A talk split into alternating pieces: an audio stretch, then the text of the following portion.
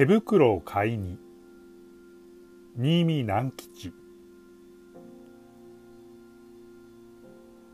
寒い冬が北方から狐の親子の住んでいる森へもやってきました。ある朝ホラー穴から子供の狐が出ようとしましたが「あっ!」と叫んで目を押さえながら母さん狐のところへ転げてきました「母ちゃん目に何か刺さった抜いてちょうだい。早く早く」と言いました。母さん狐がびっくりして慌てふためきながら目を押さえている子供の手を恐る恐る取り除けてみましたが何も刺さってはいませんでした。母さん狐は洞窟の入り口から外へ出て初めて訳が分かりました。昨夜のうちに真っ白な雪がどっさり降ったのです。その雪の上からお日様がキラキラと照らしていたので雪は眩しいほど反射していたのです。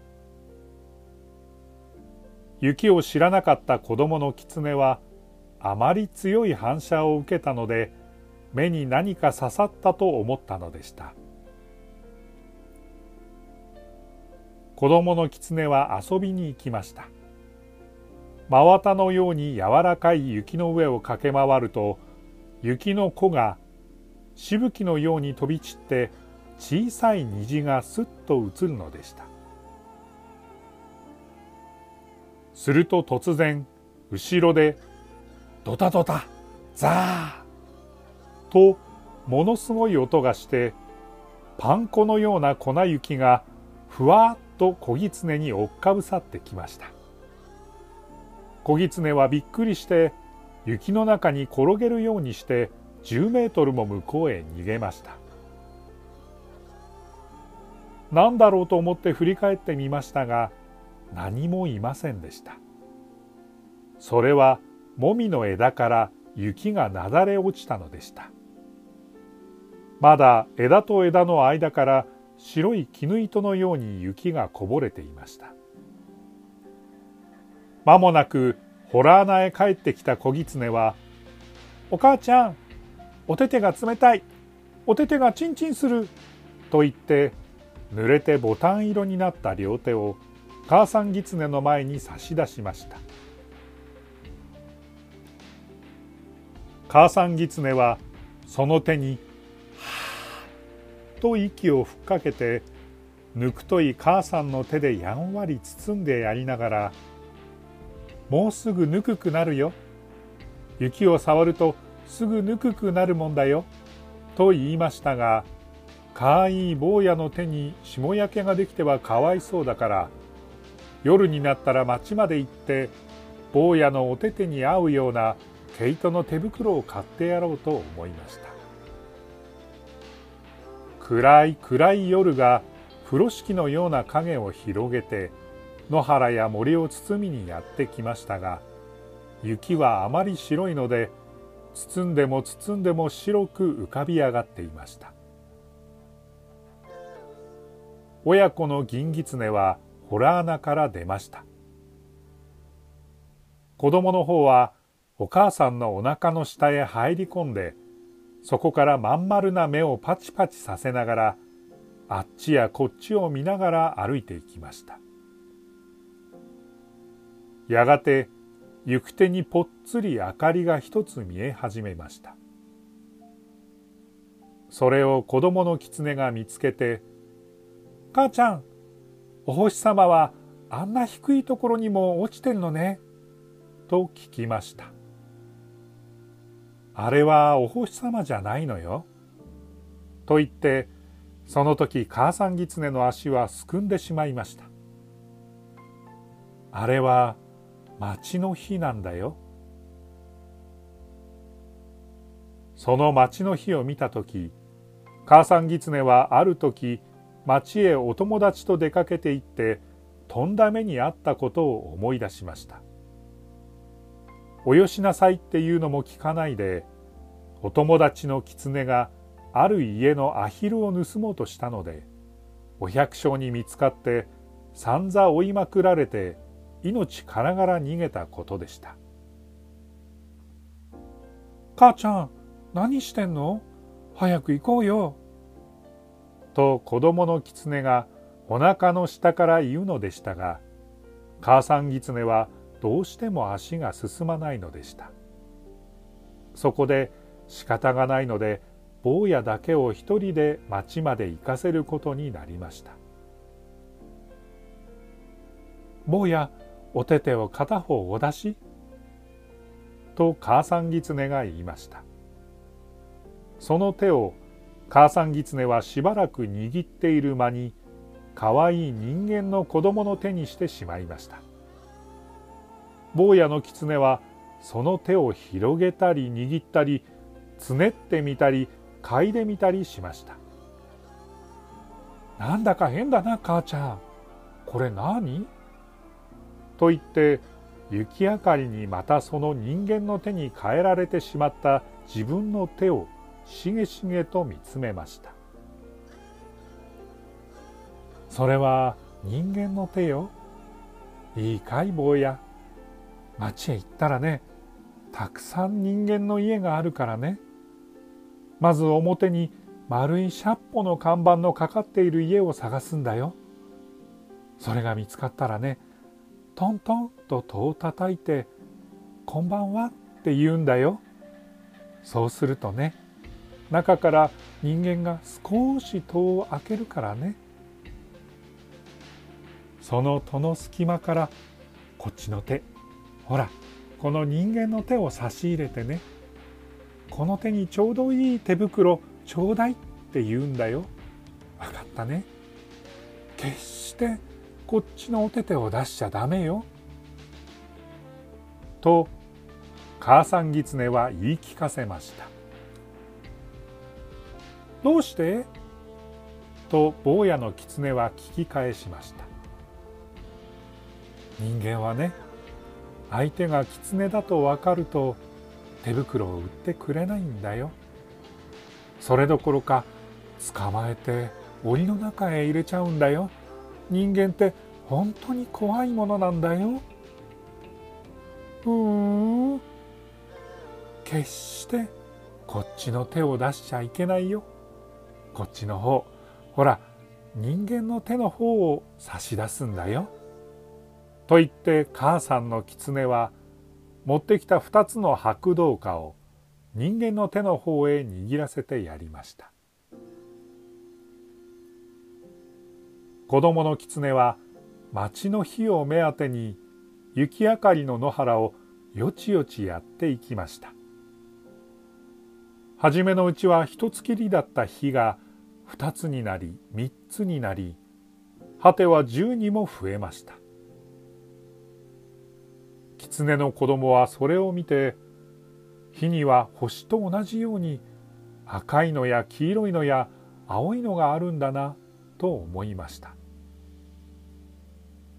やがて町に入りましたが通りの家々はもうみんな戸を閉めてしまって高い窓から暖かそうな光が道の雪の上に落ちているばかりでした。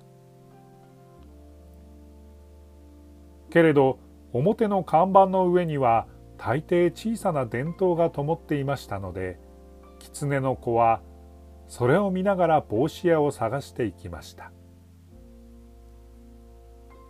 自転車の看板や眼鏡の看板やその他いろんな看板があるものは新しいペンキで書かれあるものは古い壁のように剥げていましたが町に初めて出てきた小狐にはそれらのものが一体何であるかわからないのでした。とうとう帽子屋が見つかりました。お母さんがみちみちよく教えてくれた黒い大きなシルクハットの帽子の看板が青い電灯に照らされてかかっていました。小狐は教えられた通りトントンと戸を叩きました。こんばんは。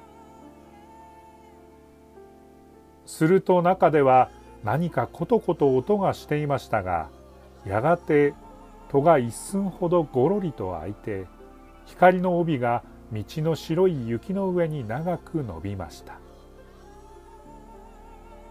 小狐はその光がまばゆかったので面食らって間違った方の手をお母様が出しちゃいけないと言ってよく聞かせた方の手を隙間から差し込んでしまいました。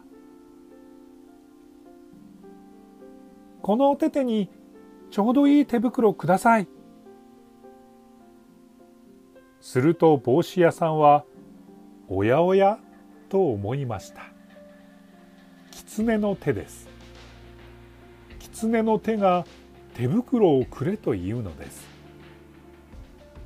これはきっと木の葉で買いに来たんだなと思いました。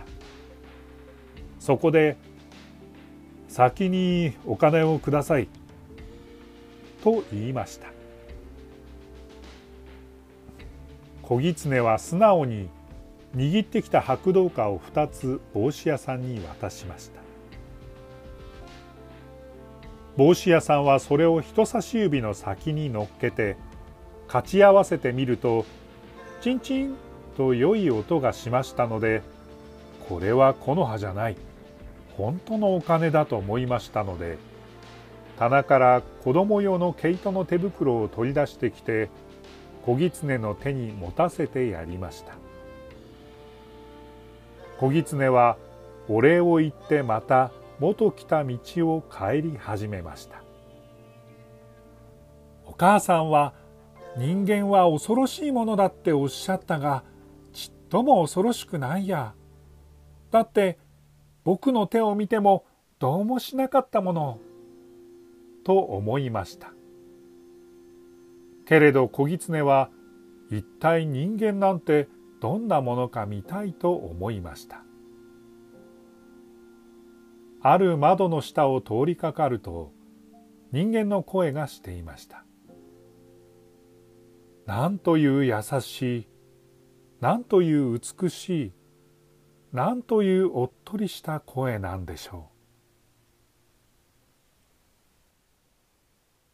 眠れ眠れ母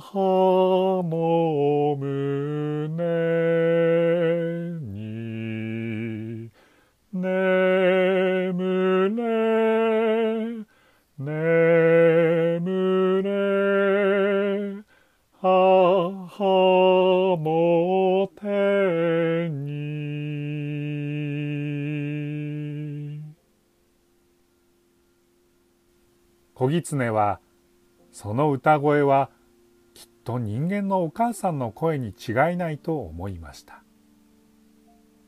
だって小狐が眠る時にもやっぱり母さん狐はあんな優しい声で揺すぶってくれるからです。すると今度は子供の声がしました。母ちゃんこんな寒い夜は森の小狐は寒い寒いって泣いてるでしょうね。すると母さんの声が「森の小狐もお母さん狐のお歌を聞いてホラー穴の中で眠ろうとしているでしょうね。さあ坊やも早くねんねしなさい。森の小狐と坊やとどっちが早くねんねするかきっと坊やの方が早くねんねしますよ。それを聞くと小狐は急にお母さんが恋しくなってお母さん狐の待っている方へ飛んでいきましたお母さん狐は心配しながら坊やの狐の帰ってくるのを今か今かと震えながら待っていましたので坊やが来ると温かい胸に抱きしめて泣きたいほど喜びました。2匹の狐は森の方へ帰っていきました。月が出たので狐の毛並みが銀色に光りその足跡にはコバルトの影がたまりました。母ちゃん人間ってちっとも怖かないや。どうして？某間違えて本当のお手手出しちゃったの。でも帽子屋さん捕まえやしなかったもの。ちゃんとこんないい温かい手袋をくれたもの。